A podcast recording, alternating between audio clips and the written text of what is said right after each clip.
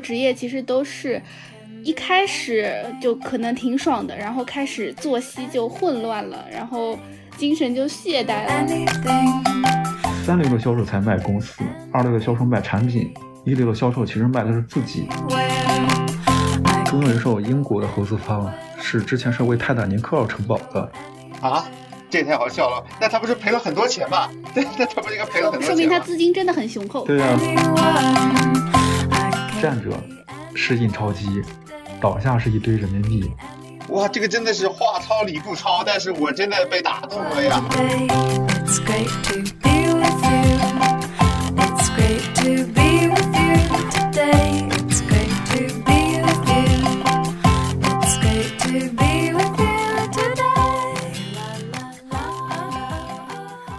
大家好，欢迎收听提前退休。这是由两个哔哩哔哩的前同事发起的播客节目，我们吐槽公司，也分享生活，希望能让隔着屏幕的你感受到一些不上班的快乐。大家好，我是乌素。Hello，大家好，我是 Pocky。本期节目是和播客正在种钱的一次串台，同为钱字辈的节目。我和正在种钱的主理人子君呢，也是神交已久的网友。他主业是一名保险经纪人，副业在做自媒体。啊，这两个看起来完全不相干的工作，在我看来结合的非常好。所以希望他的经历可以对大家有所启发，以及作为一名保险从业者，听说他有关于提前退休的可实操的干货要跟大家分享。那子君来跟大家打个招呼吧。大家好，我是子君，欢迎来到正在种钱。我现在是保险创作者，然后也是同时是位保险经纪人，所以说一直啊会发现我们提前退休这个节目和我们的业务，包括我们的内容本身都是非常契合的，所以说约了好好聊一下怎么提前退休。然后先说说这份工作哈，子君是保险经纪人呢。然后之前我其实一直把保险经纪人和保险代理人划等号了，然后在准备这次录制的时候才发现不是的。那有请子君先跟大家科普一下这两个工种的区别吧。这两个工种的区别啊，其实大家最简单直接就会发现，可能保险代理人啊，他就是代理同一家保险公司的，就是说只做这一家公司的产品。但是保险经纪人呢，他的覆盖的保险公司的范围会更多一些。比如说，我们现在是有覆盖一百多家的保险公司，因为大家会发现，可能说自己的需求啊是非常复杂的，然后是没有办法通过一家公司可以满足的。因为一个很简单的逻辑就是会发现，没有一家公司可以把任何险种啊，是各个产品都做到最好的。那对于我们利益最大化来说的话，还是这个多家的对比搭配会更合适一点。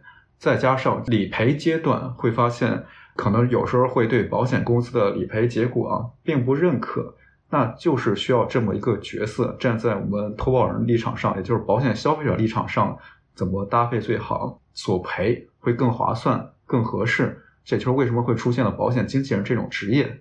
明白，所以在我理解下的话，保险代理人他跟保险公司绑定的更深，保险经纪人的话其实是一个在客户和保险公司之间一个相对比较中立的角色。对对，就可以这么理解啊，就好比医药代表一定要觉得，对吧？我们家公司的产品是最好的，我们公司是市面上最好的，这是和他的职业道德也有关系嘛。但是对于保险经纪人来说，可能对于用户来说，对我们来说更像医生啊。根据我们具体的情况来看，这个药品啊，或者说这个保险产品之间怎么搭配会更合适一点。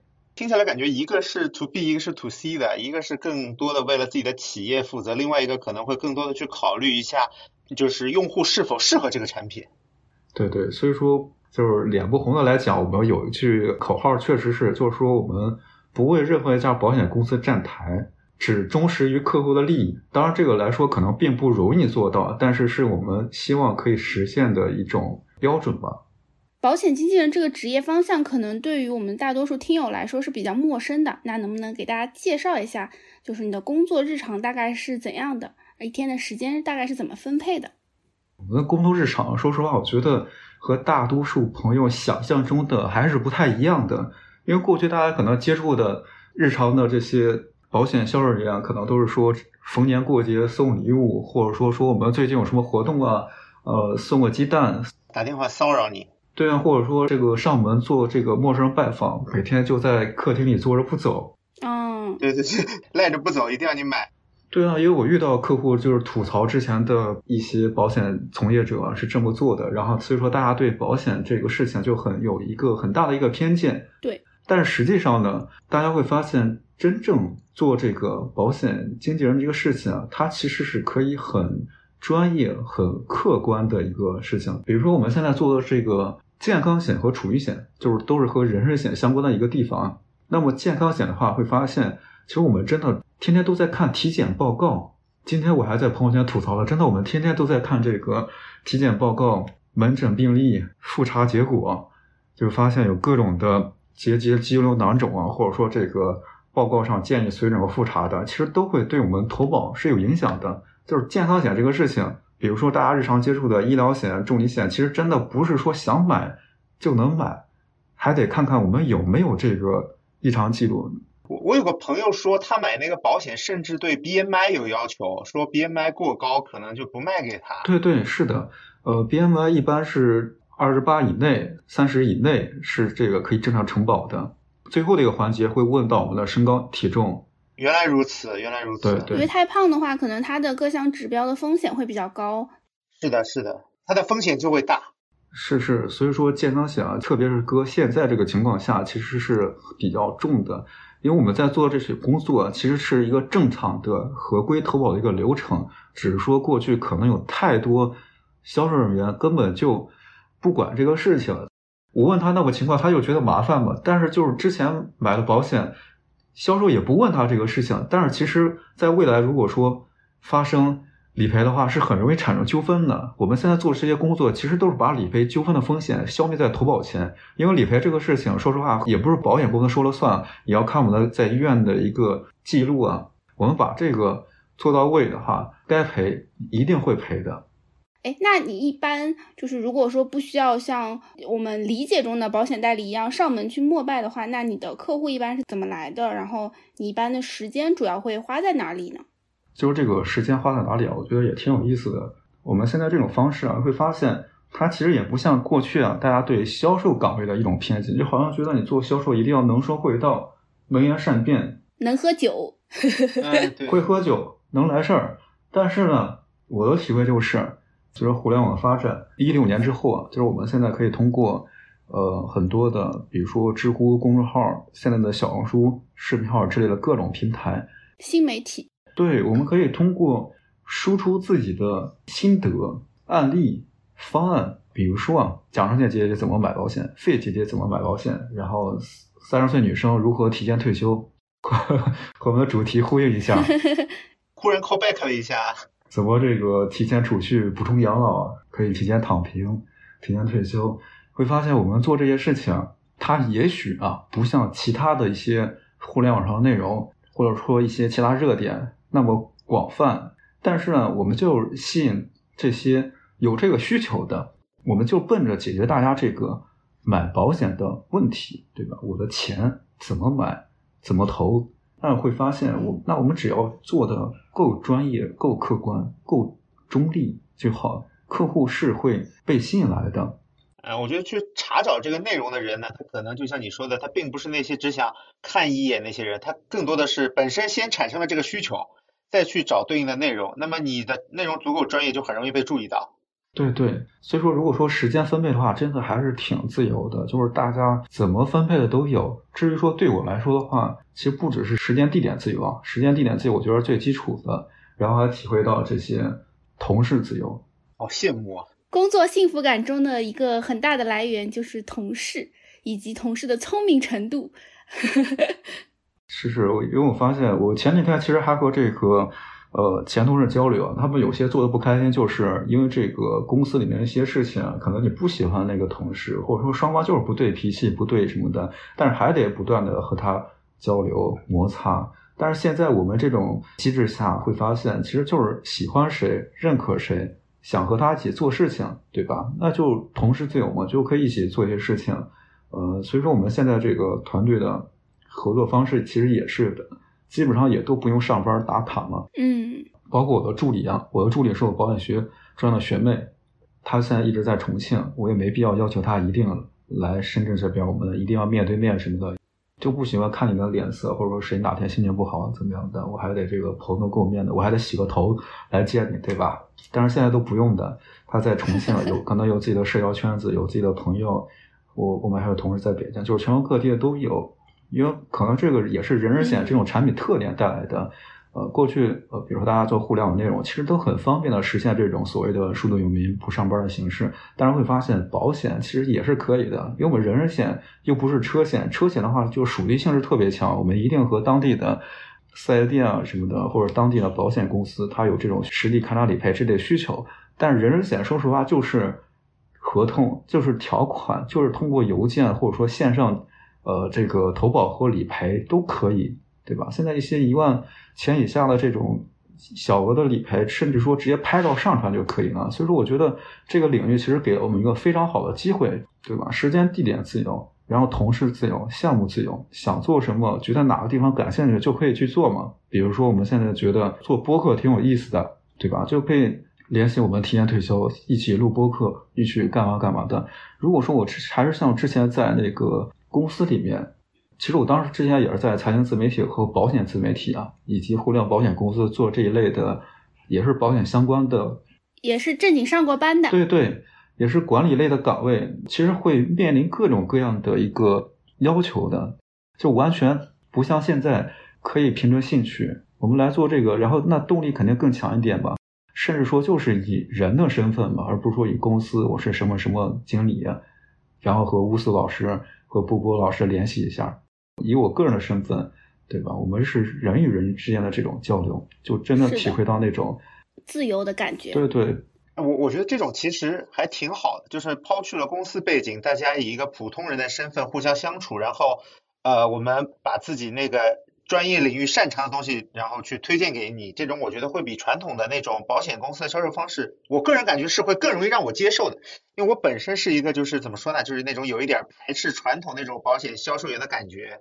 但是子君老师这样的一种传递专业知识的这种方式，我就不排斥。是是，就是我觉得各个行业可能都有类似的情况。我我昨天也看到，就是比如说长城汽车，他们真的在二零二三年这些高管才入驻微博。但是像之前的新势力的，对吧？理想，他们就是以个人身份已经发声很久了，然后可能有几百粉丝，就比传统汽车那些又去电视去什么。这个央视做广告花那么多钱，甚至说比他们，呃，这个效果还好。这个发，我觉得现在真的是，其实还是以个人的身份，就不，我不是说我们背后没有保险公司，对吧？不是说没有保险机构，因为也都是在银保监会，也就是现在的金融管理局有备案的、有工号的，我们也是合规的。只是说我们现在也可以用，就是站出来表达我们自己的一些想法和观点，而非说一定要这个按照公司的什么什么要求才能去做，才能再讲。是不捆绑在某一家固定的公司。对对，当然经纪公司我是比较确定的，但是说不用局限在同一家保险公司。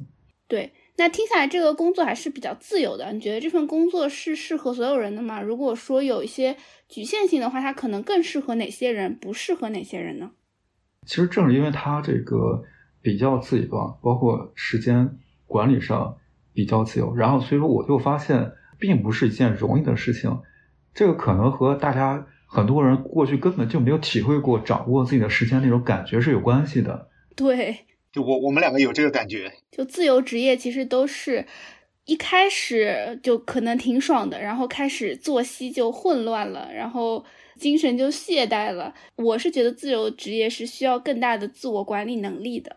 你你会觉得自己有用不完的时间呢？你就会想这个事情要不再拖一拖啊？我怎么怎么样？但其实一拖就会拖很久。是是是的，我觉得这个原因很多的，可能一个是因为我们上学和上班会发现都是非常相似的，都是每天起来对吧？去一个地方工作八小时，然后回家，而且我们的任务目标其实都是老师啊、领导、老板定好的。但是忽然有一天，对吧？告诉我们你自由了，你可以去市场上。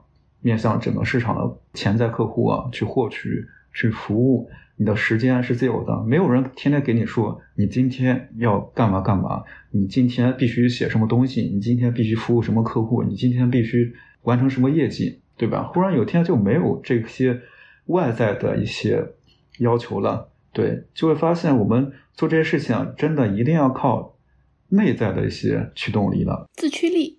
对对。所以说这里面有个挑选标准，有方式就是找到自己喜欢做的事情。这个喜欢做的事情指的是什么呢？我觉得一个标准就是，呃，你会发现有些东西是别人没有人给你钱，但你仍然愿意去做的，即使加班也愿意去做的。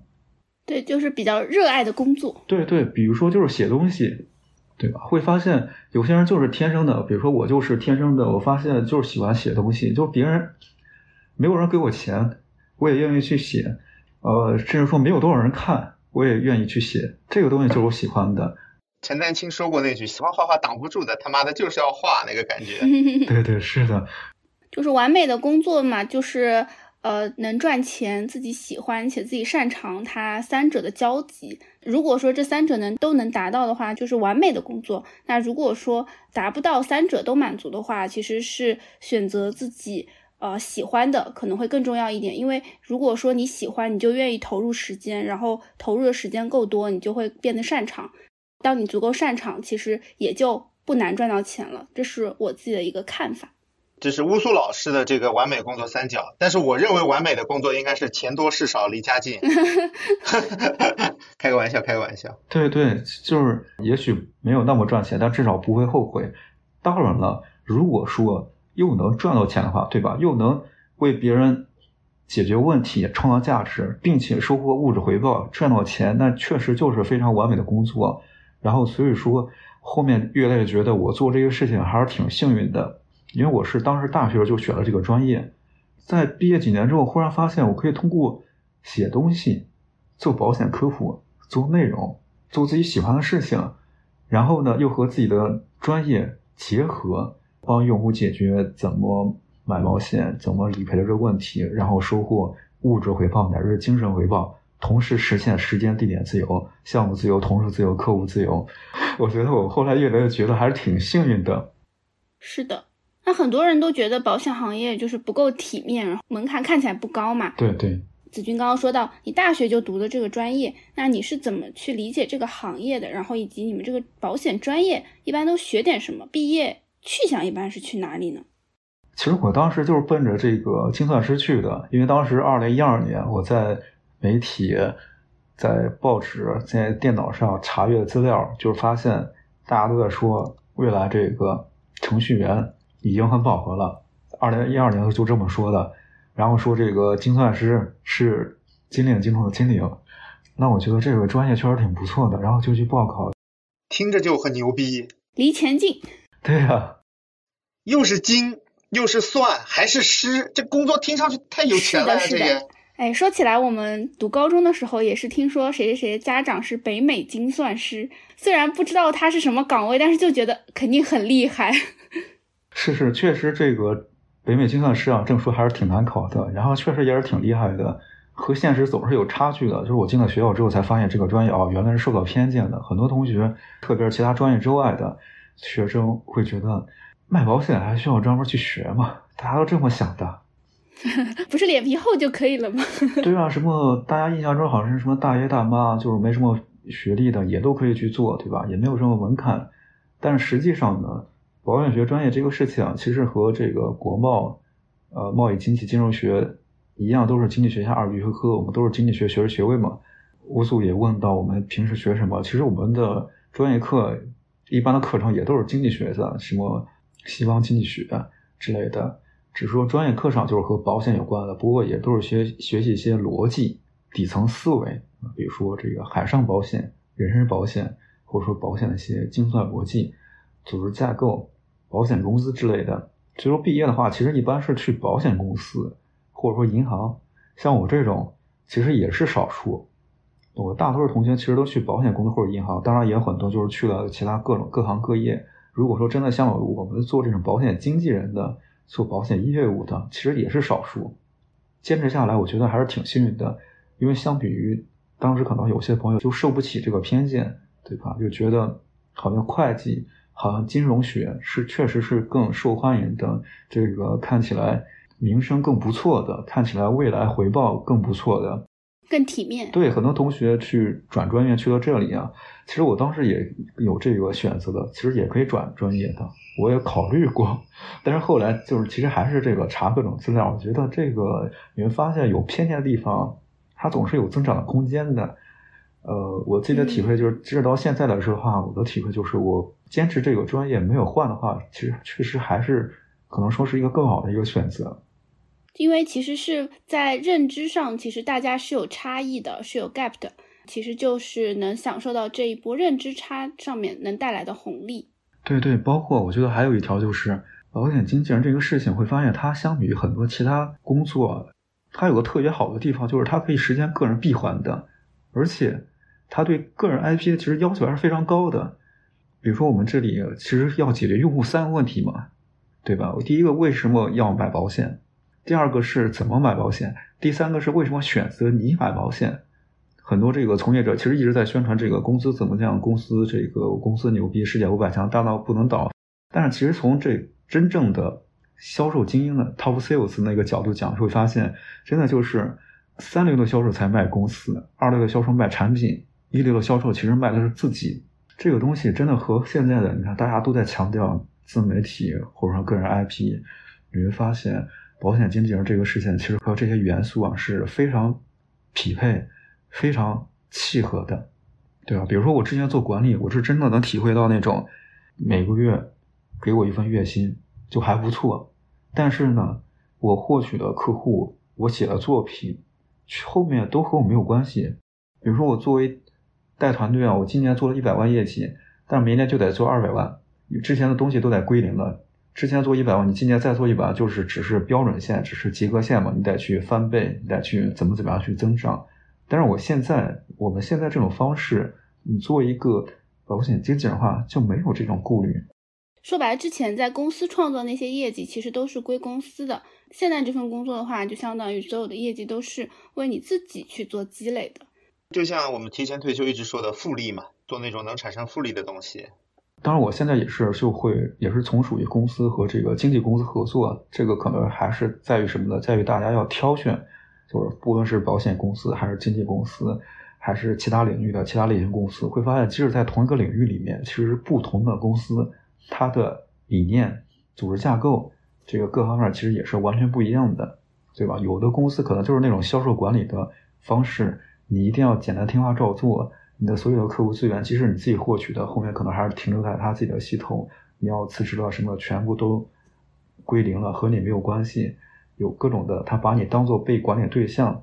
但是我们现在选择的经纪公司，呃，我们可以挑选的一些合作的平台的话，它会以一种更开放的心态，对吧？我是给你赋能的，我给你提供产品、合规、法务、财务系统，我们是双方平等合作的关系。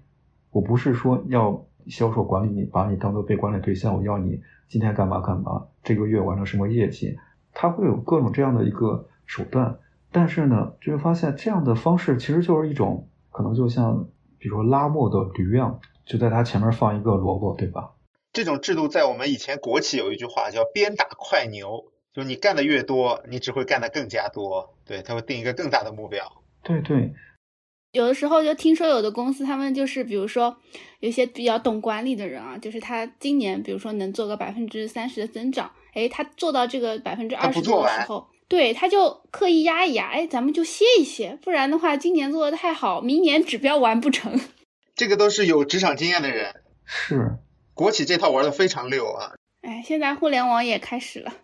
那句话怎么说？学好不容易，学坏一出溜嘛。是。包括保险公司也是，保险公司很多，比如说有些公司做到六月份、七月份，现在甚至说提前两个月就把全年业绩就已经做完了，他都不想卖了，他通过各种方式就卡着你，我不卖了，然后就等着明年再怎么怎样的。就很多保险公司其实也很惬意的，我们其实也可以挑公司的，我们挑一些不错的平台和公司，我们之间就是平等合作的。您发现这种形式可能才是更长期的，他也不用那么。操心我可能我可能专业或者说一些综合素质也比较强，对吧？他也可以对我比较放心一点。像这类工作，大家会发现它确实是个长期有复利的一个事情。但是反过来说啊，它对于新人来说，就会发现并不是一定是个很友好的一个事情。对它门槛会相对比较高。其实你越来越吃香，就说明可能对年轻人来说就是在吃瘪的。有道理。对对，但是这个时候其实就可以通过其他形式去积累，比如说我之前啊，可能都是在保险自媒体或者财经自媒体里面，我去主要去负责做内容这个事情，我去研究产品、呃研究理念，我去单独做内容产出，我不需要承担业绩压力，我也不需要承担这个获客的压力，对吧？我就专注负责其中一项技能，那我把这一项技能打磨好了。积累这个几年，忽然有一天发现，公司需要你去做这个部门老大，需要你去开拓这个业绩。就是这个时候，不是说公司给你指定什么什么，而是公司需要你自己去作为一个团队老大、部门总监去市场上开拓的时候，你会发现你的能力已经成长到一定阶段。很多时候，这个时候大家都会有这个想法：那我为什么不自己做呢？是的，就像我之前总是跟听友说。就是当公司给你派一些你没有做过的任务的时候，你应该高兴。就是这个时候是公司在担这个风险，但是你从中获得的这种经验经历，最后都是归你自己的。所以其实也算是一个薅公司羊毛，公费学习。所以说，它对年轻人来说是一个挑战性很大的，但是完全可以通过一些分工分钱的一些合适的方式，对吧？边学边做，就是干中学嘛。有很多时候，这个真的是客户是最好的老师，市场是最好的老师。如果说真的等到什么都学好了，再去出来这个挑战市场，或者说找市场这个需求，就发现太晚了。其实完全可以边做边学边进步的。是的，如果说我们听友当中有比较年轻的朋友，然后对这个岗位比较感兴趣的话，也可以采取这样的方式，可以先去相关的行业体验学习。然后未来说不定有机会也成为像子君这样的一名独立的保险经纪人。那这份工作我听下来其实还是具有销售属性的。那我自己认为啊，就是我年轻时候也觉得销售就是好像没有那么体面，对吧？没有那么高门槛。但是我现在会觉得销售其实商业社会的一项比较必备的技能。像我们运营的话，其实会聊转化嘛，其实转化也算是就是商业当中非常接近。就是收入的这一个环节了。那关于怎么去提升自己卖东西的能力，子君作为一个 top sales，有没有什么经验和故事可以跟我们大家分享一下？其实说实话，我觉得我在这方面还是太佛系了。说到那个 top sales，我总是想起那个卖汽车的乔吉拉德，很有侵略性的一个销售，他就到处发他的名片嘛，去三百个地方发名片，然后非常激进。我觉得和子君这种佛系是截然相反的，但大家都是 top sales。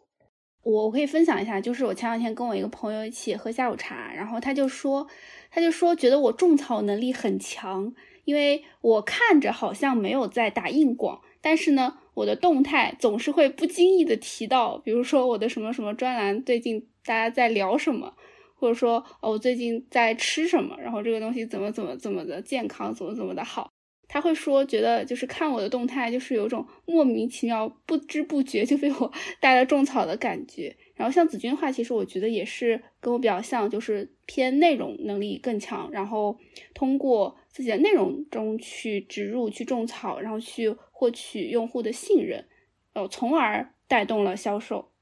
就乌素老师经常给我们一种很安全、很安心、可靠的感觉，所以他无意中说出来那个东西，你会觉得是他自己试过的，他不会像那种主播就没试过就带货。这乌素推荐的很可靠，一定好。就我也会经常会被乌素老师种草。你永远可以相信乌素的安利。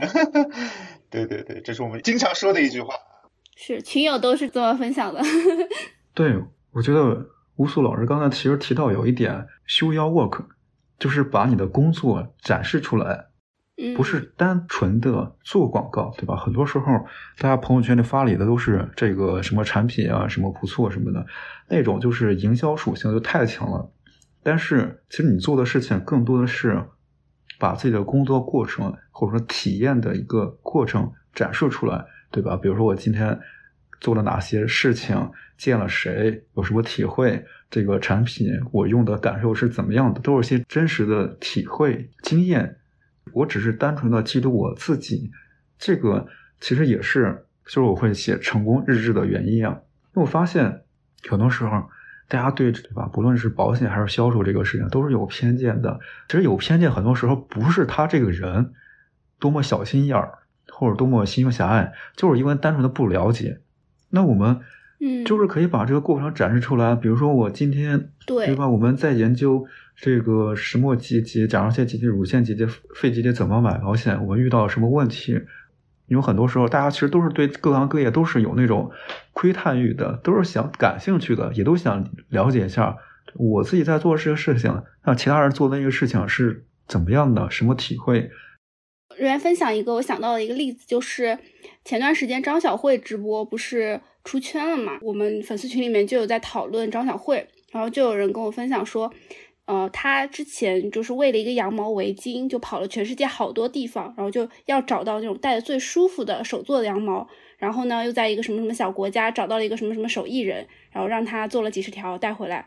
就是他把这种非常细节的这种追寻的经历展示在他的文章当中，所以呢，也会让他读者觉得哇，就很可信。对，为了我们就是做了这么多努力。然后我当时的感受就是，我这个平常的那些就吭哧吭哧埋头苦干的这些经历，也应该写下来，也应该分享出来。就是不要总觉得，呃，就是我只能把这个结果搞定之后，我才有这种机会去分享，我才有这个能力去讲。其实不是的，展示这个过程也是一个非常好的传播的方式，也是一个非常好的内容的素材。对，而且有过程会更真实。你看很多减肥博主，他都是把他从胖到瘦，养成系博主，对过程展示给大家。他如果直接展示一个这是什么几年前的我，这是现在的我，可能就没有那么可信嘛。我觉得是有道理的。对，小红书上现在特别多这种养成系的博主，就给我一百天，然后每天记录我今天的饮食、我今天的挑战等等。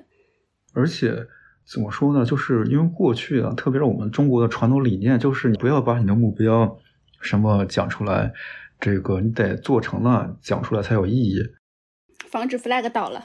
就很怕立 flag，是太过谦虚、太过内敛了，其实没有必要。就是我们在做什么，你会发现很多时候，比如说一些专业的事情、一些刻苦的事情，包括你的使命、愿景这些事情，其实都是可以很艺术的过程展示出来。其实都是一种属于你这个领域里面独特的艺术品。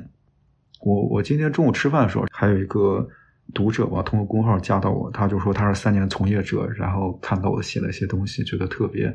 说实话，我没有写太多的就是产品对比啊什么的，其实就是写我自己的从业的一些经历、体会、选择。比如说，为什么从这家公司跳到另一家公司？为什么选择跳出来，以一种更自由的方式？嗯，写故事。对对，而且对于我们自己来说的话，也是非常有意义的。它门槛成本也没有那么高。我们本来就要记录自己嘛，对吧？回头来看的话，其实也是个很有意义的一个事情。是，我觉得这个原则特别棒。就是有一本专门书叫做《修妖沃克》嘛，在豆瓣上可以查到的，它就是讲这个理念，我觉得特别特别棒。而且不只是客户，就是包括同事。其实我一些同事，比如说我的一些音频编辑或者其他的助理，他们都是因为我这些东西而来的。包括我刚才提到的我的学妹助理，对吧？她在重庆。说实话，我到现在我们我们没有见过面，但是呢，她就是为什么能认可我、选择我，其实很大一部分原因就是因为看了我过去写的一些思考、经历、体验，她愿意选择我，有勇气跟我一起干。之前她其实，在教培机构帮别人做这种代课老师之类的，也不是和自己专业相关的事情，然后也比较累。但是现在我们可以一起做一些和自己本来的专业有关的事情，而且更自由、更开心吧。所以我觉得这个原则特别特别棒。因为你要相信，你不是孤独的，你遇到的所有的问题，其实都有人遇到过。然后你把你自己的这种挑战的经历啊，这个就是突破困难的过程写下来，其实也会激励到跟你有共同经历的人。所以这个是一个非常好的表达方式。就是我之前也一直说，就是自媒体其实是一个放大器，就它不一定是一个非常适合所有人的全职的工种，但是呃，如果你有写的能力，有对外展示的能力，其实它能够给你带来很多意想不到的收获，比如说合作伙伴，比如说客户，比如说朋友等等，其实都是有可能的。是，那我们刚才其实聊了非常多关于保险经纪人的这个职业。啊，接下来呢，可能就邀请子君跟我们聊一聊关于保险的一些知识性的科普，以及大家比较关心的如何实现提前退休。这个是大家最爱听的内容了。对，因为子君肯定日常有接触很多用户的问题嘛，那能不能跟我们分享一下，就是你日常收到的比较多的提问是关于哪个方面的？其实啊，最常见的问题就是这家保险公司行不行？嗯，倒闭了怎么办？乌苏和波波老师，你们知道呃保险公司倒闭了怎么办吗？真的没想过，我我当时买保险的时候就想说，我买个大公司应该就比较安全吧。我买保险就是也是会去奔着这个保险公司的名头去，就是或者是朋友都在买这个公司的保险，可能会首先考虑这一点。我脑中完全没有出现过保险公司会倒闭这个感觉，在我心目中，保险公司可能和银行一样，它就是永远在那儿。那其实是这样的，我的感受是什么呢？可能因为保险公司啊，它相比银行、证券什么的，它带了“公司”两个字儿，大家总觉得公司嘛总是会倒闭的。那么，首先第一个问题，保险公司确实是可以倒闭的，不是说不能倒闭。哦银行也能倒闭呢，对对。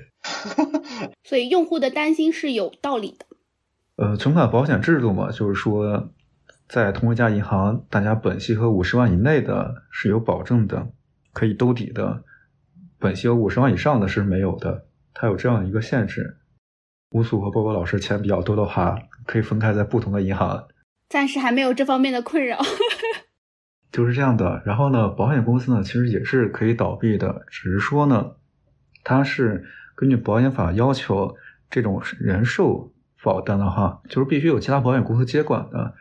所以就算它倒闭了，其实也不影响客户的资金安全，可以这样理解吗？对，实际上不影响权益的。之前各种案例都有，我们说的已经是最极端的，就是它倒闭的情况。但是在倒闭之前呢，其实就已经有各种的监管举措，对吧？比如说每季度的偿付率要求，包括你成立这家公司呢，必须有两亿的实缴资本。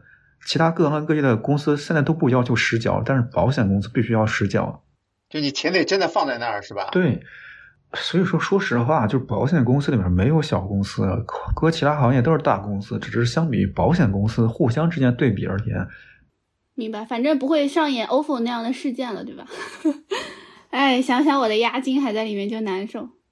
还有各种的，比如说保险公司、保险公司再保险公司，还有保险保障基金，特别是内地啊，内地因为制度和理念，所以它要求它的监管要求是非常非常高的。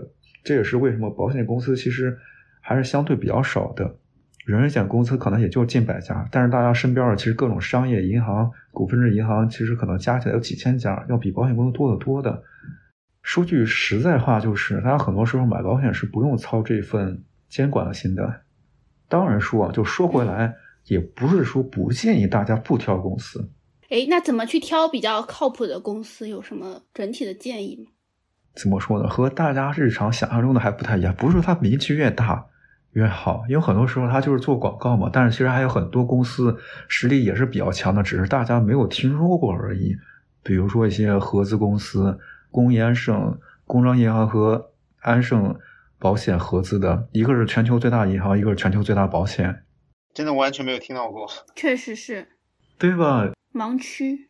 除了人保、平安太平洋，除了这个要投就投中国人寿，除了葛优、姚明代言的这几个公司之外，其实还有很多实力比较大、产品也不错的，只是说他可能没有过去积累那么多几百万的代理人，造成他这个对我们很多人的影响没有那么贴近而已。其实他们实力也都是非常强的。其实包括还有这个中英人寿，对他那个中英人寿英国的合资方是之前是为泰坦尼克号承保的。啊，这也太好笑了！那他不是赔了很多钱吗？对，那他不是应该赔了说说明他很多钱吗？资金真的很雄厚。对啊，是的，是的，说明人家经历了一战、二战几百年的历史啊。很多时候，我们内地的一些公司就是宣传自己的公司历史久、实力强，但是其实保险公司，都强。对对，就是强的保险公司并不稀缺，稀缺的是用户的需求，对吧？用户的需求，我就是想买一份产品廉价的、性价比不错的重疾险，对吧？你但是你现在的产品又又要给我捆绑这个呃一些终身寿险附加重疾险，造成了保费预算，特别是对一些年轻人来说，保费预算分配没有那么合理。我可能大几千块钱都在那个终身寿险上，我结果我的重疾险只花了小几千块钱，一二十万的保额，活的时候这个保障保额给的特别低，保费预算分配不合理吗？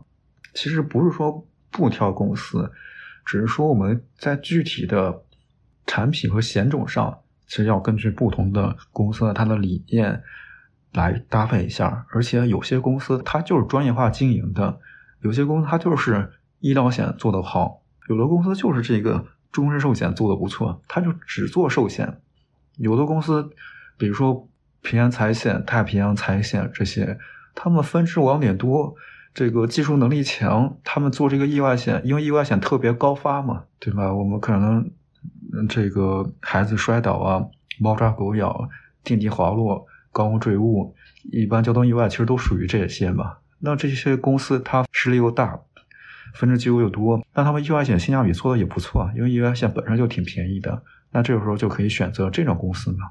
但是至于重疾险来说的话，有些公司它占了它的这个品牌特别大，然后造成它的产品溢价太严重。我举个例子啊，比如说可能同样花一万块钱，我可以买到重疾多次赔付的，赔两次的，五十万基础保额的，你可能在那种公司只能买一个赔三十万的，而且只赔一次单次赔付的，你让我怎么选呢？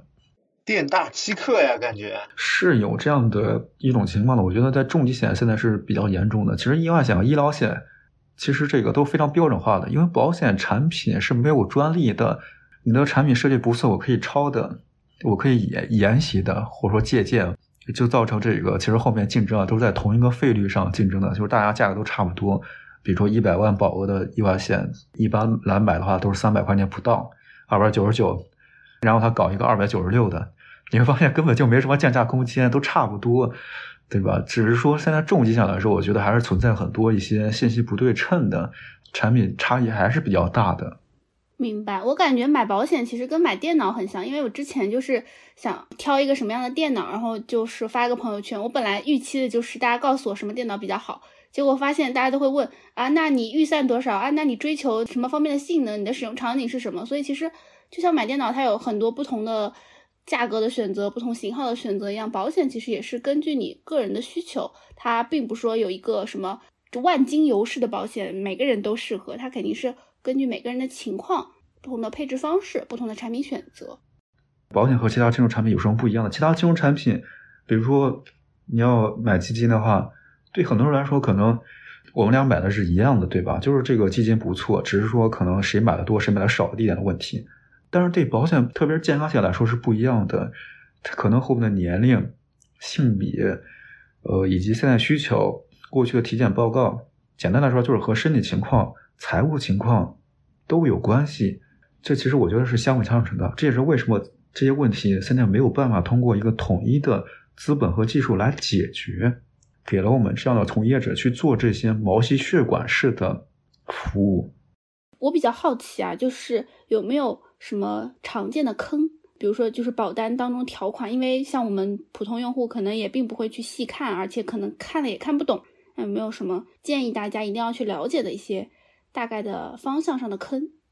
有时候它可能并不是坑啊，或者说不是说为了不赔而设置的一些什么隐藏条款、什么呃语言陷阱，其实并不是的。它其实有时候是为了严谨，因为它要把这个。讲清楚什么情况下赔，什么不情况不赔，只是说因为保单太复杂，包括很多销售他也不可能也不够专业，就在这个过程中没有提示这些事情，可能很多客户他也不看，对吧？所以说，如果说有什么注意事项，我觉得第一个就是大家其实不论保单有多么复杂，其实就是关注两个点嘛，一个是保障内容，对吧？就我买了这个，它保什么？第二个是什么情况赔？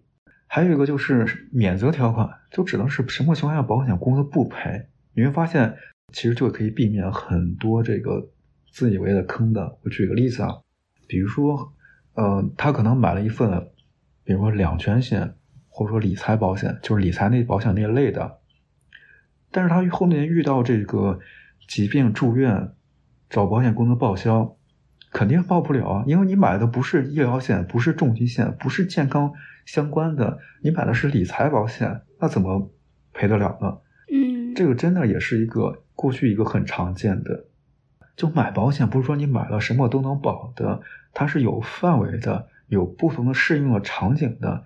对，它有不同的分类。对啊，比如说意外险，它就是覆盖意外伤残、意外医疗；医疗险就是覆盖住院看病产生的合理且必须的费用；重疾险就是达到这些，比如说重疾的条件直接给钱的；然后储蓄险是用来一些存钱、养老之类的。它是有不同的适用场景的，都也都有自己的局限的，是一定要搭配的。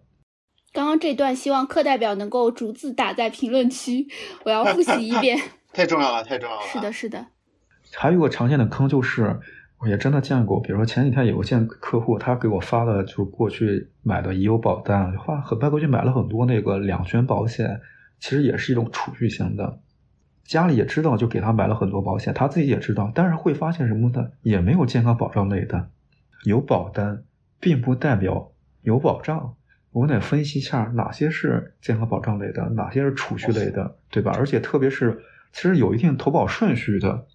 投保顺序指的是什么呢？呃，一般来说是肯定是先买健康险，再买储蓄险吧，对吧？储蓄险就是存钱、理财、规划之类的。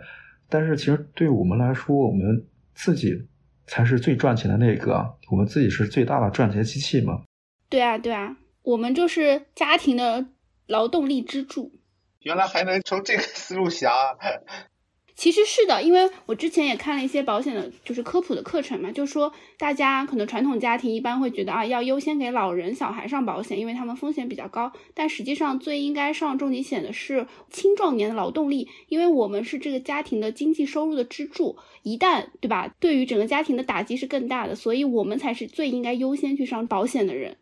呃确实很多，比如说很多朋友，他是因为，比如说老人可能会担心他的风险，或者说孩子给他想最好的保障，但实际上你发现孩子和老人，就是我们作为青壮年，作为家庭经济支柱，其实我们就是孩子和老人最大的保障。对，人身险这个事情，其实本质上它保障的是一个，说实话是一个人力资本，就是你越赚钱，你的经济能力越强，其实你需要的保额，或者换个词啊，更好理解一点，就是你的身价是越高的。是的，所以咱们群里的这些富婆富翁一定要记得给自己上保险。赶快把自己给保护起来。是的，是的，咱们可是摇钱树呢。对对，特别是那个定期寿险，其实有一个标语说的特别好，定期寿险啊就是那种身故或者全在赔付嘛，就是自己用不了，就是留给家人的。它的这个标语是什么呢？站着是印钞机，倒下是一堆人民币。哇，这个真的是话糙理不糙，但是我真的被打动了呀。这个确实是这样子。刚才聊的一些顺序啊，一个是不同成员投保的顺序，对吧？其实先给最赚钱的那个人买，然后给孩子、给老人。还有就是不同险种之间的一个顺序，就是其实要先买健康险，先把活着的风险这个保障好，然后再买储蓄、理财之类的，这是一个常见的顺序。当然，它这个和杠杆也有关系的。对我觉得，那这个可以顺便说第三条，就健康险其实也有个投保顺序，就是这个东西就可以从由便宜到贵嘛，由这个杠杆最高的，然后这个再往下。所谓的杠杆指的就是保费和保额的之间关系。比如说最便宜的其实就是意外险，保费特别便宜，像我刚才说的，几百块钱。对，一百万基础保额只需要三百块钱不到，二百九十六、二百九十九什么的。然后是医疗险，几百块钱。所以说，像刚毕业的时候，其实就可以先买这个意外险和医疗险嘛，这些基本上就我觉得就已经兜底了。嗯，比如说再工作一两年，收入不错，可以再补充一下重疾险。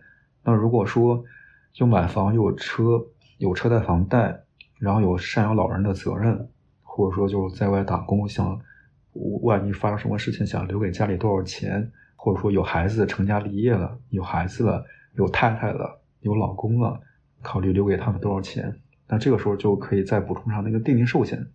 这个东西也不是一蹴而就的，就不是说我今年买了之后都不用了。就是一步到位当然好，但是也要考虑到每个人的财力可能不允许嘛。那如果说没有办法一步到位的话，可以按照子君刚刚推荐的这个顺序。那子君方便我们再复习一下这个顺序嘛，就是方便我们的课代表做笔记。我我也记一下，我现在就记一下。意外险、医疗险、重疾险以及定期寿险。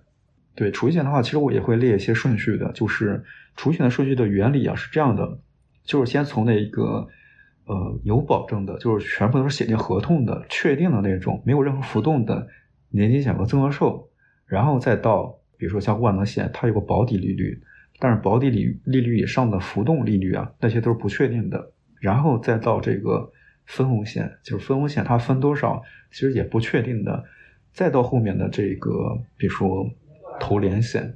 当然，国内的投连险其实现在卖的并不多，它其实是一种呃投资属性的，甚至说有亏损的风险的。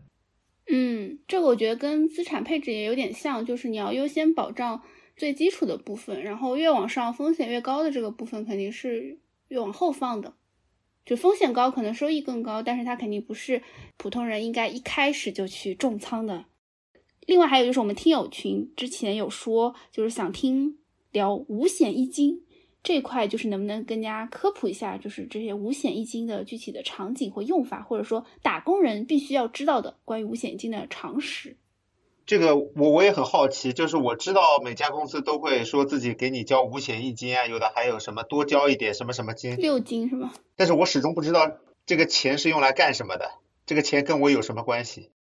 我我查了，五险一金分别是基本养老保险、基本医疗保险、失业保险、工伤保险、生育保险以及住房公积金。然后再多的我就想听子君聊了。五险一金其实还是比较重要的，特别是些医保啊，大家会发现现在医保其实也是越来越完善的，很多抗癌特药也进入医保了，对吧？包括养老保险也是的，而且特别是医保和养老保险啊，交到一定年限，比如十五二十年啊。它未来是一个终身的待遇，其实因为每个地方政策都略有不同，所以说很难统一来讲。但是呢，对于打工人来说的话，有这样五险一金，其实绝对是个好的事情。或者说，我可以这么说啊，就是就是能提供五险一金的，可能不一定是好公司，但是不提供五险一金的，绝对不是好公司。一定别去。之前也有听说。就是有一些公司，他会忽悠刚毕业的大学生嘛，他会说啊，就是我可能帮你少交一点，基数帮你少算一点，这样的话呢，你到手的工资可以多一点。但这种其实就是骗人嘛，就是因为你所谓的到手的多一点，是牺牲了你本应该储蓄到社保里面的那一部分的钱，看起来是目前现金多了，其实不划算的。乌苏老师说的这个我碰到过，我之前有一家公司就跟我说，按照最低基数给我交嘛，其实就是这个情况，然后说你到手可能多个几百块钱啊，就类似于这种，但是我还是很心动的。所以就是建议五险一金应交尽交，不要贪图眼前的小利，对吧？还是要该交足的，嗯。那其他还有什么就是关于五险一金的，就是想要跟朋友们分享的吗？这几年可能因为。裁员或者说疫情啊，这些影响比较大，大家就比较关心这个社保断缴会有什么影响嘛？其实这个社保它是这样的，就是呃，比如说医保，比如说深圳地区来说的话，如果说连续参保的时间这个有中断的话，其实会影响它的一个报销比例的。然后对于像医保包括养老保险，短期内的断缴，比如说之后我就是打算还可以找到工作的，或者说就是换工作。短期内的断缴不用太过担心的，因为后面它可以通过补缴，包括它这个达到相应的交满年限，其实未来都可以享受这个终身的医保待遇，领取退休金的待遇的。交够年限？对对，当然只是说，如果说有些特殊情况，对吧？比如说我可能就是要生孩子了，那像这种生育保险，通常来说的话，如果说没有连续足额缴纳一年的话。一些产检啊、住院费是不能报销的，也没有办法领取生育津贴的。生育津贴其实很多地方还是比较高的，就甚至说达到数万元啊。这个东西是一个福利吧，一个很好的一个羊毛，对吧？大家一定要留意的。是女孩子一定要注意生育津贴，感兴趣的话可以去小红书搜一搜，有非常多的相关的攻略。是，包括像工伤保险的话，其实这个影响就。比较小，因为它属于那种即缴即用的，影响不大。失业保险的话，如果说中断缴费的话，会影响后来未来这个失业金的领取数额，也不用太过担心。就是遇到什么情况，可能具体的来看一下就好。而且像嗯，比如说养老保险啊，这个它是后面是可以转移的，转移城市吗？还是什么？对对，比如说我之前是在北京工作，那我后来来到广州。包括现在来到深圳，在未来是可以转移的，所以说也不用太过担心我因为换城市啊，之前交的都白费了怎么样的。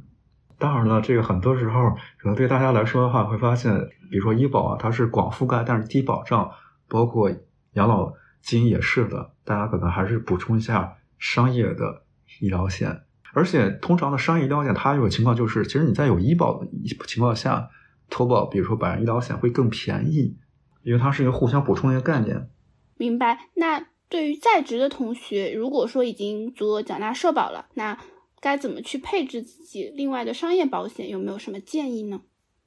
刚刚说了一个是意外险，补充一下，一个是医疗险啊，因为医保它是广覆盖低保上，可以覆盖很多人群、覆很多地方，但是它是，比如说它有医保目录，对吧？医保目录范围内的才可以用。有的科室可能不能用。对呀、商业医疗险其实都可以覆盖的，百分百报销的。但像如果想获得更好的医疗品质，比如想去国际部、特需部，更好的呃医疗环境、医师、医药这些的话，医保是用不了的。但我们可以通过一些中国的医疗险来覆盖的。养老金也是的，特别是对现在年轻人来说，养老金是不够用的，那可以补充一下自己的商业养老保险。这种东西其实也是厚积薄发嘛，提前准备一下会更省力一点。是的，那这个其实就说到了我们可能大家最最关心的问题，从保险的角度来看，怎么去实现提前退休？有什么大招要跟我们分享一下吗？我们已经准备好了笔记。我小本本已经拿出来了，就等这个了呀。提前退休啊，这个事情，大家会发现，其实一个很简单的逻辑就是，被动收入的现金流大过我们的日常消费开支嘛，对吧？对的，那乌素和波波老师之前有算过自己的每年的开支大概是多少吗？因为其实没有记账的话，其实就不太清楚。然后我比如说我自己偶尔记个一个月、两个月的账，然后会发会发现其实波动还蛮大的，差不多一年几万、十几万。我记过账，我发现我记账的话，我会发现自己用很多钱，于是我就不记账了。对因噎废食了。大家不要学习，我还是日常有在记账的，但是我记账就是波动会比较大。确实十几万、二十万还是比较常见的。我的体会是什么呢？其实我之前有记了四年账，忽然有一天就复盘了四年记账生涯。你猜我的感受是什么？我的感受是发现财务自由、提前退休从这么简单从来没有如此接近。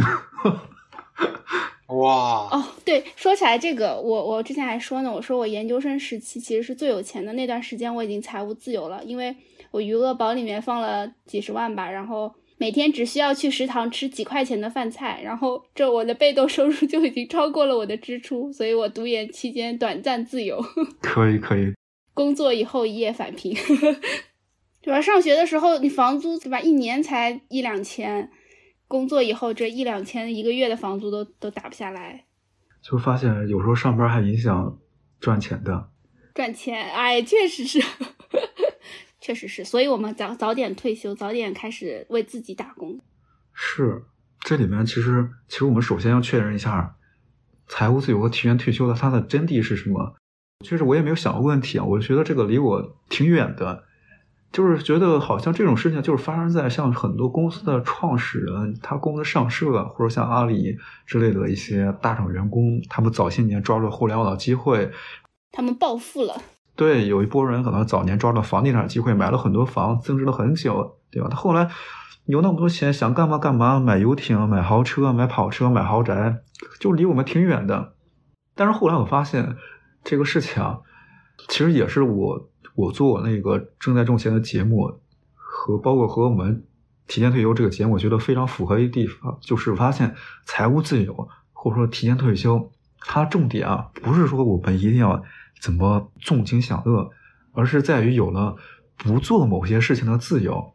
比如说我现在对吧，我们可以为自己，而不是说为了老板工作，我想做什么做什么。我可以不用上班，不用忍受长时间的通勤，不用为想象中的明天而牺牲今天的幸福。对我不用说为了这个五年后或者说几年后一定要在深圳买个怎样怎样的一个房子，让我今天必须要多么奋斗，甚至牺牲健康。是的，他也不用这个一味的追求收益率和资产规模，我们只需要把生活中的问题列举出来，然后看看有多少是能用够用钱来解决的，有多少支出是可以通过控制欲望来削减的，然后把这些最终需要的钱加起来，就发现它就是赎买自由的这个目标嘛。提前退休，它是一个其实是一个分子和分母的一个游戏。对，分子就是我们积累的一个被动收入，对吧？分母就是我们的欲望、我们的开支。那也许我们这个有时候分子其实不需要那么大，只要我们的分母、我们的欲望够低。我觉得这个记账的意义就在于，你会发现我们的欲望其实没有那么大的。我们很多时候，我觉得很多欲望都是被这个消费主义或者说被广告宣传的。呃，而且就是财务自由其实是一个螺旋式上升的过程。比如说我们基础一点，对吧？先实现就是研究生宿舍自由，然后工作以后可能一开始是，比如说苹果自由，对吧？买苹果不用看钱，然后之后可能走向上流社会，对吧？车厘子自由是有不同的过法的。然后像就豆瓣有个小组叫穷 fire 组，F I R E。就是提前退休的意思嘛，就是穷发组，他们就是属于因为生活开支降到特别特别低，所以呢，就是可能几十万、上百万的这种存款的这种定期收益，其实就能覆盖他们的日常支出成本。这个也算是一种提前退休或者说自由生活的一种方式，所以并不是像大家想象的那么遥远，好像自由离我们那么远，我们一定要。就是现在开始艰苦奋斗，努力攒钱，但其实攒钱这件事情是没有尽头的。你的欲望如果足够大，你这个钱永远赚不完。所以我觉得是合理了解自己的欲望，然后可以去控制自己的预期，然后知道自己该往哪个方向去努力，然后有这样的一个比较清晰的规划，我觉得是更容易实现我们想要的生活。聊到提前退休，或者说了解自己的欲望，控制消费，其实很重要一个课题的，因为很多时候我们的。焦虑或者恐惧，其实都是来自于对自身支出的不确定，不知道要花多少钱，或者说要以为花很多钱，就就是一个安全感嘛。是啊，包括保险本身其实也是，比如说很多人就是担心未来医疗支出，或者说养老这个怎么讲呢？你发现其实都是可以通过一个杠杆式的东西，确定性的东西，未来花费多少也许不太确定，但是我们可以通过一些确定性的，比如现在就是通过医疗险的一个支出，就把这个未来的这些有覆盖了。财务自由很重要一个，其实是可以先从记账开始的。我之前记了四年账，但是我可能确实没有怎么回顾过。我之前可能那个记账，更多是想记录自己的收入吧，收入感啊，怎么这个增长啊，资产怎么积累了，有一种成就感。但是我就呃，在今年初的时候复盘了一下消费支出，我发现比想象中的还是低了很多的。尤其是不上班以后，是吧？车钱省了。对对，我抛开房贷啊不讲啊，我发现我日常消费加出来的支出其实也就十万左右，然后那我可以倒推啊。对的，你的被动收入能到这个量级的话，其实就已经算是财务自由了。呃，我们可以根据自己的支出倒推我们财务自由的目标是多少。被动收入啊，我们考虑的是一个无风险收益率，它可能不像。股票之类的是一种有风险的。然后在我的保险领域的话，目前呃内地可以实现的是，就是写进合同的是长期被动负利率，每年百分之三点五的。当然，如果说考虑那种幅度呢没有保证的，其实收益率达到这个四个多点、五六个点，长期的也是没有问题的。但是我们可能这里举例啊，就是以这个写进合同的确定的长期百分之三点五的为例，就会发现。比如说，如果说你需要每年十九万的被动收入，对应百分之三点五的收益的话，那我资产规模其实就是五百四十二点八五万，就五百多万嘛。那如果说想要在三十五岁前，我今年三十岁啊，比如我想在三十五岁之前实现退休的话，那么呃，再减去一些已积累的资产，对我来说的话，就剩下二百多万，然后再除以五年。就发现最乐观的什么呢？就是最乐观的情况下，就是我可能，呃，四十岁之前每年储蓄十九万就可以，远低于我之前的预期的。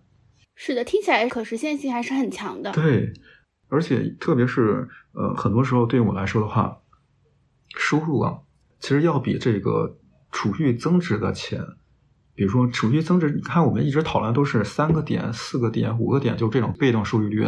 但是我们自己的工作收入其实涨幅要比这个远高得多，对吧？我们不可能说，今我今年工资是一万，然后明年工资是一是一万乘以百分之三的一个增长，对吧？它可能是一个百分之三十的一个增幅，甚至说翻倍的一个增幅。对，实际上会发现，呃，我们把这个目标倒推设计好，以我的领域这些，呃，不论是写进合同的。还是有一定长期浮动的分红的那那些资产，以自己的习惯的一些手段，比如说可能有房产博主，或者说基金博主，对吧？大家每个人有自己的方式，有自己的资产，有自己熟悉的领域。明白。所以其实子君刚刚分享的是一种，就保险作为一个金融工具，去获取一个比较稳定收益的这样的一种投资方式。对对，是的，就因为不同的资产它有不同的特点。对于我们保险领域来说的话，它的特点。比如说，相比于房产来说的话，它是很多东西它是写进合同的，而且不用操心，对吧？不不用操心这个房屋的或者说一些涨跌，是吧？举个例子，比如说年利线增额寿这个事情，它现金价值就是写进合同的，它未来二十年哪一年翻倍是确定的，写进合同的。但是现在很多除了可能一线核心区的房产，很多其他地区的房子，它未来十年、二十年甚至贬值也不一定。呃，因为我之前也。就是偷偷关注了紫金的视频号，其实里面有一个视频，就是专门讲怎么实现提前退休的。然后当时我看到有一些产品，其实就是呃你在相对比较年轻的时候，可能投入一笔钱，然后之后等到你呃几年后，它是会给你稳定的回款，像这样的一种模式，呃是大概是怎样的一个产品，可以跟我们分享一下吗？其实我们聊到提前退休这里啊，今年。有个特别火的一个视频，不就是说，呃，有个三十岁的硕士，他攒够一百万提前退休，对吧？还搬去云南，在西双版纳租了房子，靠利息生活。就是大家如果认识他的话，可以推荐给我，我会给他分享一个更合适的一个方案。因为我看他分享的就是自己他是如何打理这一百万实现退休的嘛。其实第一项是固定不变的三年期，对吧？定期存款八十四万，然后年化利率百分之三点五，然后每个月利息两千四百五十块钱。当然，这个事情其实就已经面临一个利率下降的一个风险。你看，现在什么五大行、股份制银行，就是你你三点五甚至三个点的，其实利息就很难找到了。特别是这个银行理财更不保本，它第二项是短期的银行理财，就是呃二点二三个点的年化收益，其实三十一天相加起来，其实也就一百九十三块钱。所以说，呃，以我的感受就是，他其实也没有真正退休啊，因为他在拍视频。一些主动收入当然也并不多，可能几千块钱，这些都是公开的，可以查询到的。呃，让我建议的话，我觉得有一百万，其实现在真的不建议把百分之以上的这个钱都存在银行了，因为现在会发现一个大的趋势就是，而且我觉得未来存银行这个说法可能就离我们而去了。会不会开始负利率吗？波波老师提的负利率就是零以下那个嘛？日本什么西欧不都是这个？收你管理费嘛？对啊。因为随着经济体的发展，大家越有钱，素质越来越高，这个利率，特别是无风险这个利率，绝对是越来越低的。包括今年的什么各银行的国债的都在降嘛，你现在三个点儿都都很难找到的。嗯，我之前听我做保险的朋友说是三点五的不让卖了。这就是保险界它也要降嘛，因为保险的话，它的特点是锁定利率。是这个，其实说实话，这个利率这个事情啊对保险来说的话，本来就不是它的优点，就本来不是它的强项。保险这个预定利率从二零一三年就是百分之三点五，但是过去谁 care 的？对，只是说现在它是一个比烂的一个时代，因为它必定会下降。就是我觉得保险其实还是有个窗口期的，就是利用这个剪刀差，这个其实在过去也都发生过的。所以早点听到我们节目的听友有福了，这个窗口期把握住。这个在过去其实也都发生过的。过去九十年代，过去九十年代银行存款是十个点，保险是九个点。买保险大家都可能你的家人都会说你这个是不是太傻了？我银行我可以买十个点、十一个点，你结果买九个点的保险，对吧？但是你银行第二年降了，第三年降了，过去几年降了。但是保险，它当年买的九十年代买的什么八个点、九个点，到现在还得按八个点的，这就是差别，体现的是锁定你赚钱的能力的一个特点。所以那些年买了保险八个点的人，现在就是很香，是不是？只是说过去大家其实对这个意识并不强，他买的少，买的没有那么多。我们可以看一下具体方案，比如说我们以三十岁单身女性为例啊，今年三十岁啊，一次趸交就是一次交齐啊，交齐一百万的话，这些都是写进合同确定了，三十五岁回本，后面就是赚的，因为它会有个锁定期嘛，通常是比如说五年以内的，尽量不要动。那我们可以从四十岁开始，每年领五万块钱，一个月是四千多块钱。哎，这个是具体是怎么操作的？我听下来就是就是三十岁的时候先交齐一百万，然后三十五岁回本是怎么回的呢？这个就是涉及到一些比较专业的一个事情啊，让我解释一下。你看，我们把钱存在银行叫做现金存款，对吧？账户里面每年现金存款是多少都知道的。把钱呢投保单，它叫做现金价值，就是我们从投保开始起，你就会拿一份合同，但合同里面就可以看到对应的每年第一个保单年度。呃，我三十岁的时候，第二个保单年度我三十岁的时候，每年的现金价值多少都可以看得到的。但是它前期的现金价值是低于你的已交保费的。对我一次交一百万，但是我的账户呢，在前几年现金价值是没有超过已交保费的，也就是说没有回本的。明白？哎，这个现金价值是可以提现的吗？还是只能放在那里？对，它是一个可以通过减保部分领取的。它是通过这个来限制你的流动性嘛？那但是当我的现金价值已经超过已交保费了，对吧？比如说第六年已经超过已交保费了，剩下的其实都是增值的，是赚的。那我可以领取一部分，比如说把其中演息的一部分领取来，那剩下的部分还是按照这个相应的比例进行增值嘛？呃，那我也可以，其实也可以通过退保全部领取。我也可以不用领取，就是我领取了我也没什么用，我暂时没有别的其他的想法，我领取出来我也没有其他更好的存钱的地方，我也找不到可能比三点五更高的一个地方。所以它其实就是一个相对比较稳定的，能够跑赢通胀的一个投资方式。对，当然它这些都是被动的、确定的。然后所以说我们制定的一个减保领取的方案啊，就是做一个演示嘛，我们可以看看我们。比如说，从四十岁就可以每年领五万，对吧？一个月四千多块钱。五十九岁的时候，其实领了有一百万。到八十岁的时候，领取的金额其实就是本金的两倍了。呃，就是按照这个减保领取方案，它都是确定的，一直领取到九十九岁的时候，其实这个钱有三百万了，就本本金足足翻了三倍嘛。而且账户的现价值其实还剩下有一百一十八万九千多块钱，像这些钱都可以。一次性拿出来。如果说呃觉得自己比较长寿啊，留着这笔钱留给孩子或者自己用啊，什么都可以的。这就是这种增额寿的它一个灵活性的一个地方。把自己当成印钞机或者是倒下的那堆钱，家里人都有一个依靠，是吧？是是，就是说其实会根据不同情况、不同需求有不同方案。比如说我自己做的，其实也是一个四十岁提前领取的一个方案。那你自己的方案是怎样的？我自己的方案是给大家抄一抄。对对，我自己的方案是我选择分十年交的，十万十年交，每年交十万的。对我刚才介绍方案可能是他趸交一百万，但是其实我是分十年的。刚刚那个方案是一次性交交完一百万，然后你这个方案是分了十年去交完这一百万。对对，因为会发现什么呢？哦，我觉得分期交其实也是保险的一个优点，因为我们刚才讨论那么多什么国债、存款，它其实都是。一次要交完的，它不提供分期的。但是你会发现，很多时候储蓄这个事情啊，它是不是一蹴而就的？是细水长流的，是厚积薄发的，对吧？而且我举个例子啊，比如我现在投十万到三点五的账户，我过几年、五年之后，仍然可以投一笔钱到三点五的账户，这就是优点啊，对吧？未来五年或者说未来十年，我可能很难找到其他比三点五更高的一个没有风险的被动收益的一个账户。但是我通过我在去年的时候买了一下这个这款产品，那我在未来十年都可以投一笔十万块钱到这种账户里面。而且说白了，大家一下子手上拿出一百万还是有点难度的。但是你说每年交个十万，其实还可操作性是比较强的。而且这种每年买的，我感觉就是给自己的未来买了一个机会。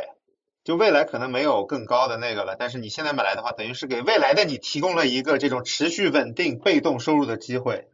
我其实做了有两个计划，一个是领取的计划，比如说我可以从保单第十一年，也就是我四十岁的时候，可以终身每年领取利息是四万两千块钱，然后账户里呢，其实有一百二十万是维持不变的，我随时可以退保全额领取，对吧？我实际上是分十年交了一百万，但是我在这个从第十一年领取每年四呃四万两千块钱，然后其实我本金这个账户里面有一百二十万是一直维持不变的并，没有减少。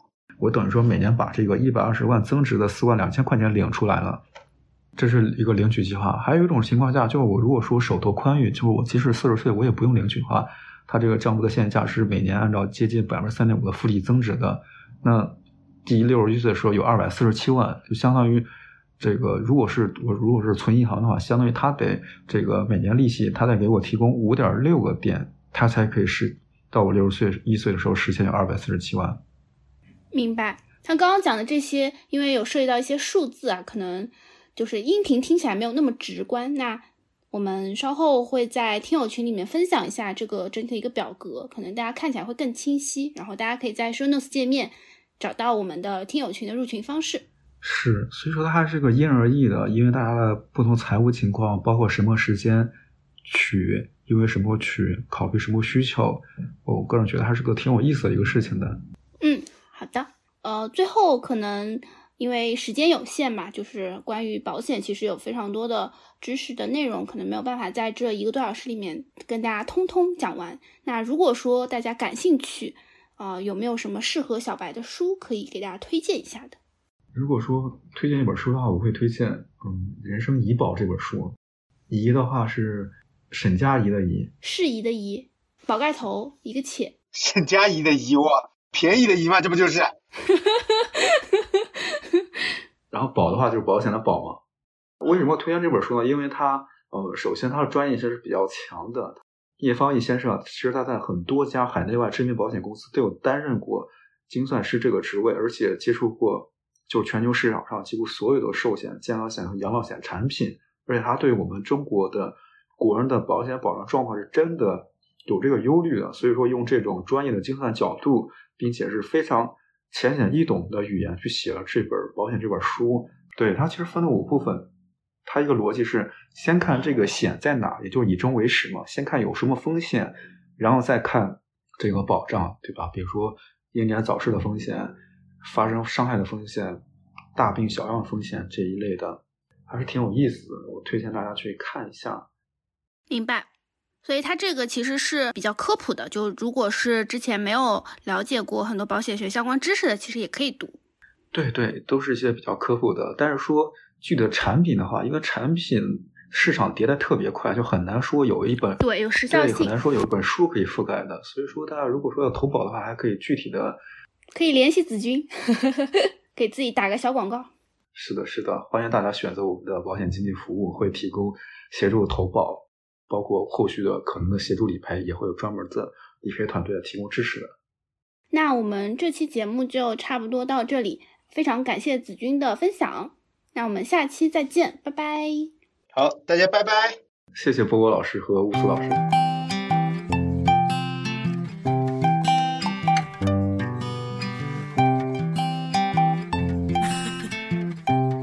谢谢收听到这里。如果你来自小宇宙，欢迎在评论区和我们留言互动。如果你正在苹果 Podcast、网易云音乐或其他平台，欢迎在 Show Notes 界面找到听友群的入群方式。群里有欢乐吐槽，有选题投票，还有提前退休定制的周边好物，欢迎你的加入。go anywhere today. I can go anywhere.